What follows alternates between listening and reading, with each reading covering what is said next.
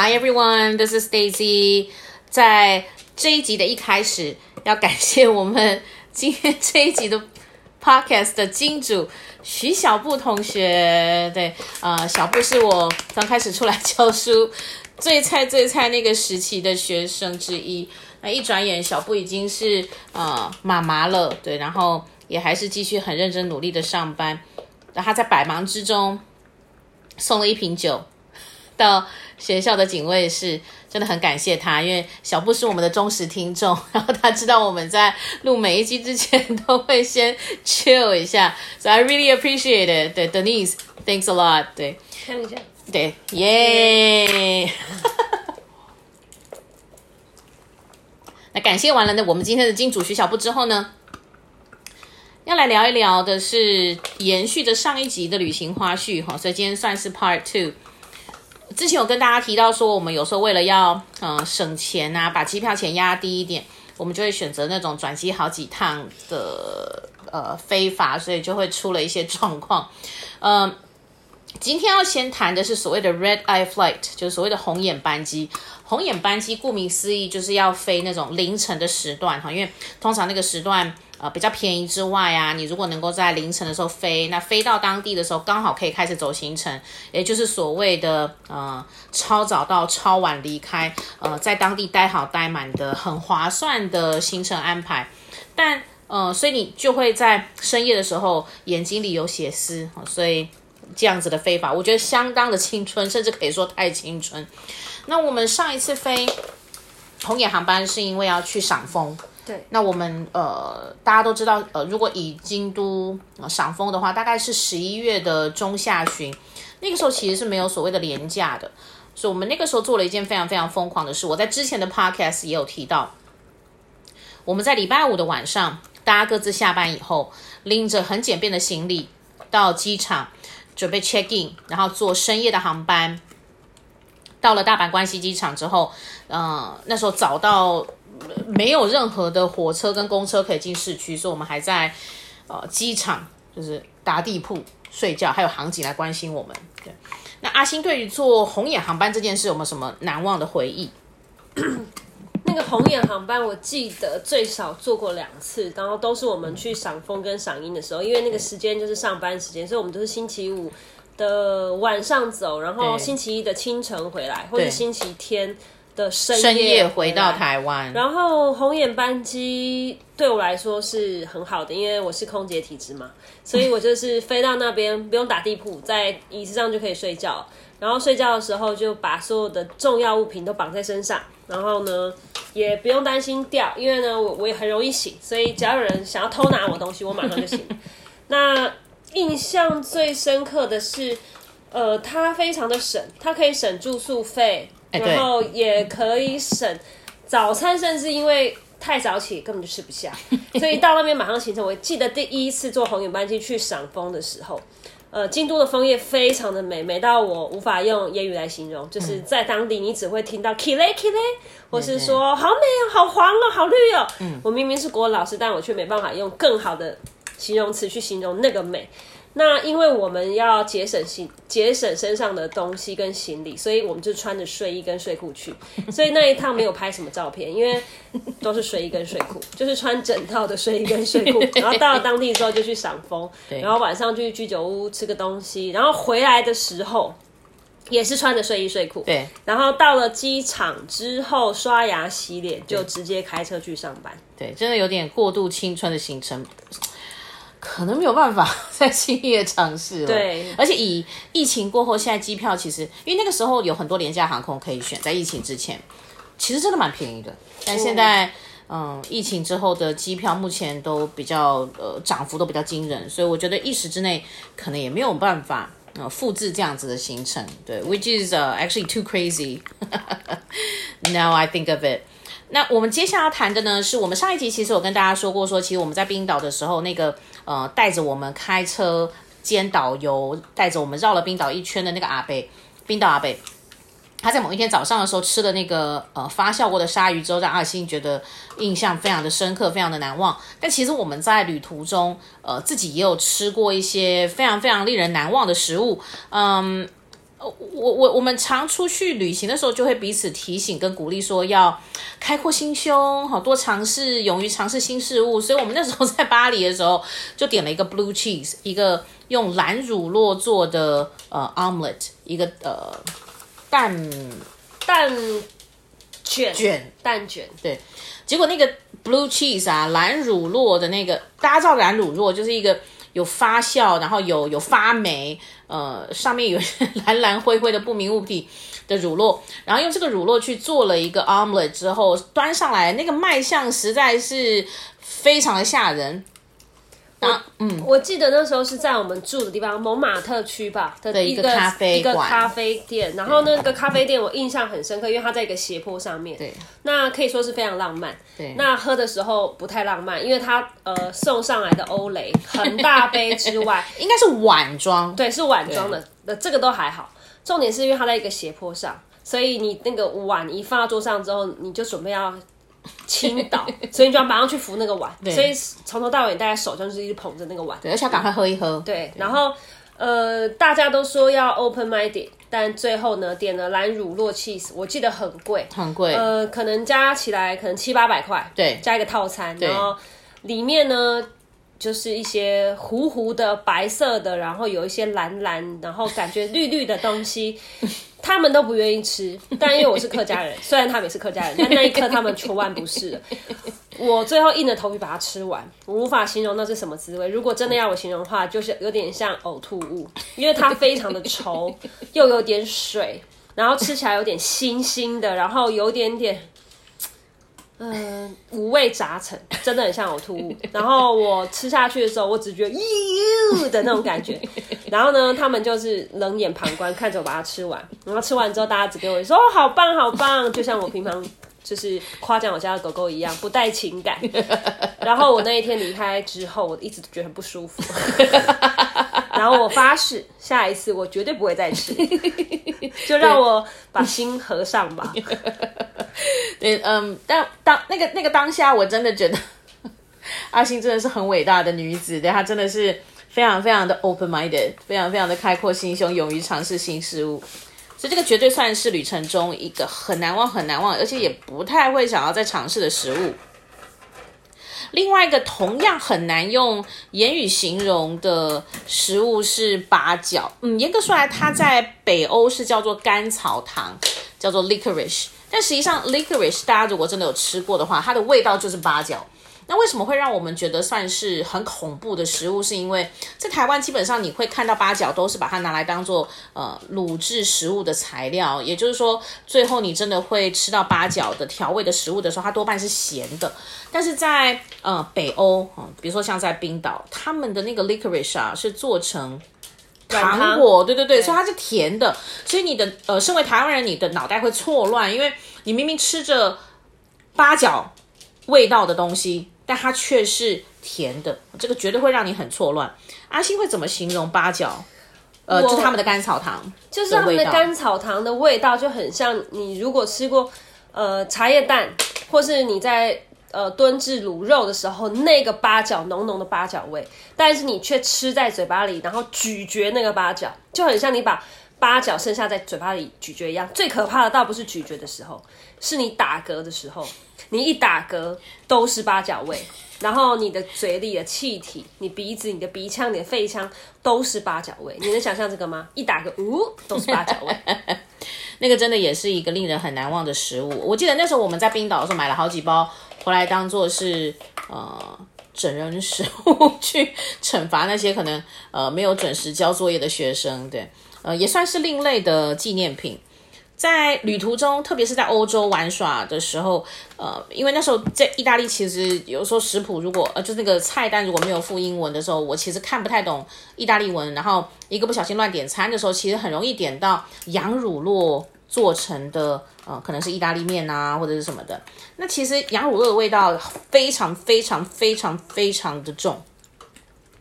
呃，我要先讲，因为。因为呃，范逸辛他不吃羊肉，对，我不吃羊肉，因为他不吃羊肉，所以羊 cheese 的味道又比羊肉再更浓郁一点点。嗯、那那一次，因为他坚持不问 菜单，所以送上来那个那个呃，我们喜欢吃的意大利面上面铺满了羊羊乳酪，撒满了羊乳酪的时候，我们真的是快崩溃了。但因为我是客家人，所以我就硬着头皮，又把剩下的羊乳酪还有同行的一起把它吃完。吃完以后，最可怕的也不是吃的时候，是你打嗝的时候，就是一个羊骚味。那个又是一个旅途中很难忘记的味道。然后另外的是，我记得是在美国，嗯，去芝加哥的那一次，在超市买冰淇淋还有优格的时候，我才知道说，原来所谓的 Greek yogurt，所谓的希腊优格，或者是呃 Greek ice cream，所谓的希腊口味的冰淇淋，一直就是用羊奶做的呃冰淇淋，或者羊奶做的优格。我我真心没有办法接受，就是那是一个非常非常 难忘，但是也绝对不会想要再尝试的味道，而且呃。那个时候我记得时差非常非常的严重，因为我们那时候去的时候，呃，台湾跟冬天的呃芝加哥时差好像刚好十二个小时。我们其实出国这么多次，经过各种小时数的时差，其实那个相隔十二个小时的时差，对我们来说是最难克服的，因为等于是我们在台湾早上八点。呃，就等于芝加哥的晚上八点这件事，所以你在芝加哥的晚上八点，你理论上应该还是要稍微能够活动哈。可是，在台湾，如果你是一个比较晚起的人，其实那个时候你刚好睡眼惺忪，然后等你睡到一半凌晨的时候，其实刚好是台湾的下午，所以你反而是会想要睁开眼睛起来活动的。所以我记得那个时候的时差，呃，非常非常的磨人，就是我们会在不该清醒的时候清醒，然后在不该感觉到有打瞌睡的 feel 的时候，开始想要进入梦乡。而且我记得那个时候，因为呃，时差很严重的关系，我还得了类似语无伦次病这样东西。我记得那时候在呃芝加哥的超市，刚好在我们的朋友的公寓的对面有一家 Target。我记得那时候我们推着推车，然后在那个超市里的时候，呃，阿星问我说什么是 Skim Milk 啊？就是在台湾大家其实比较熟悉的应该是所谓的呃全脂鲜奶或者是低脂鲜奶，嗯、但在美国呃其实是有无脂鲜奶的啊，就是完全脱脂的鲜奶，所以叫 Skim Milk。然后我记得那个时候，阿星问我说：“哎，什么是 skim milk？” 然后我就跟他说：“哦，这个就是给那些有乳房不耐症，不是乳糖哦，是乳房不耐症。”我那时候虽然也在时差当中，我觉得乳房不耐症听起来怪怪的，想说乳房不耐症这是什么什么样的病？对。对，所以那个算是呃时差衍生出来的一些语无伦次症候群。还有一次，还有一次 我们去冰岛时也吃了一个很可怕的东西，叫叫叫做羊肉热热狗。啊，羊肉热狗，而且听说是呃各国领袖来雷克雅维克的时候一定要吃的一一个热狗摊。对，然后还说是什么美国总统曾经呃下榻饭店就要求要吃这个羊肉热热狗。那我们走了一段路，就是为了去买这个的这个热狗。然后冰岛人很少会去买这些东西的是观光客啊，不然就是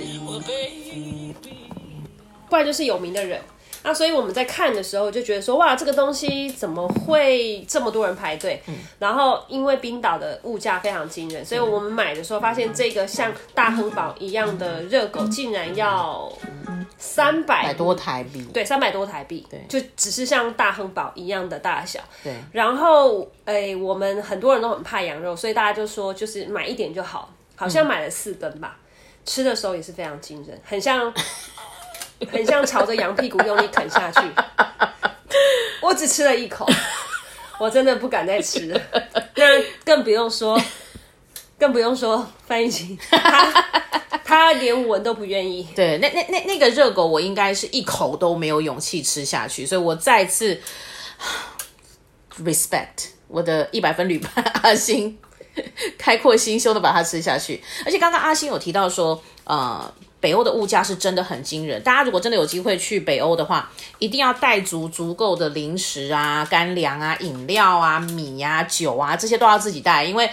嗯，刚刚阿星有说哈，比如说在台湾买一份大亨堡可能几十块，可是他们的路边的随随便便的一个热狗摊的一份热狗堡，它其实就要三四百块台币。所以大家要想哦，在这样的地方，你如果还真的没有带足够的粮食，你必须要在当地吃的话，是非常容易破产跟倾家荡产的。我记得那个时候刚到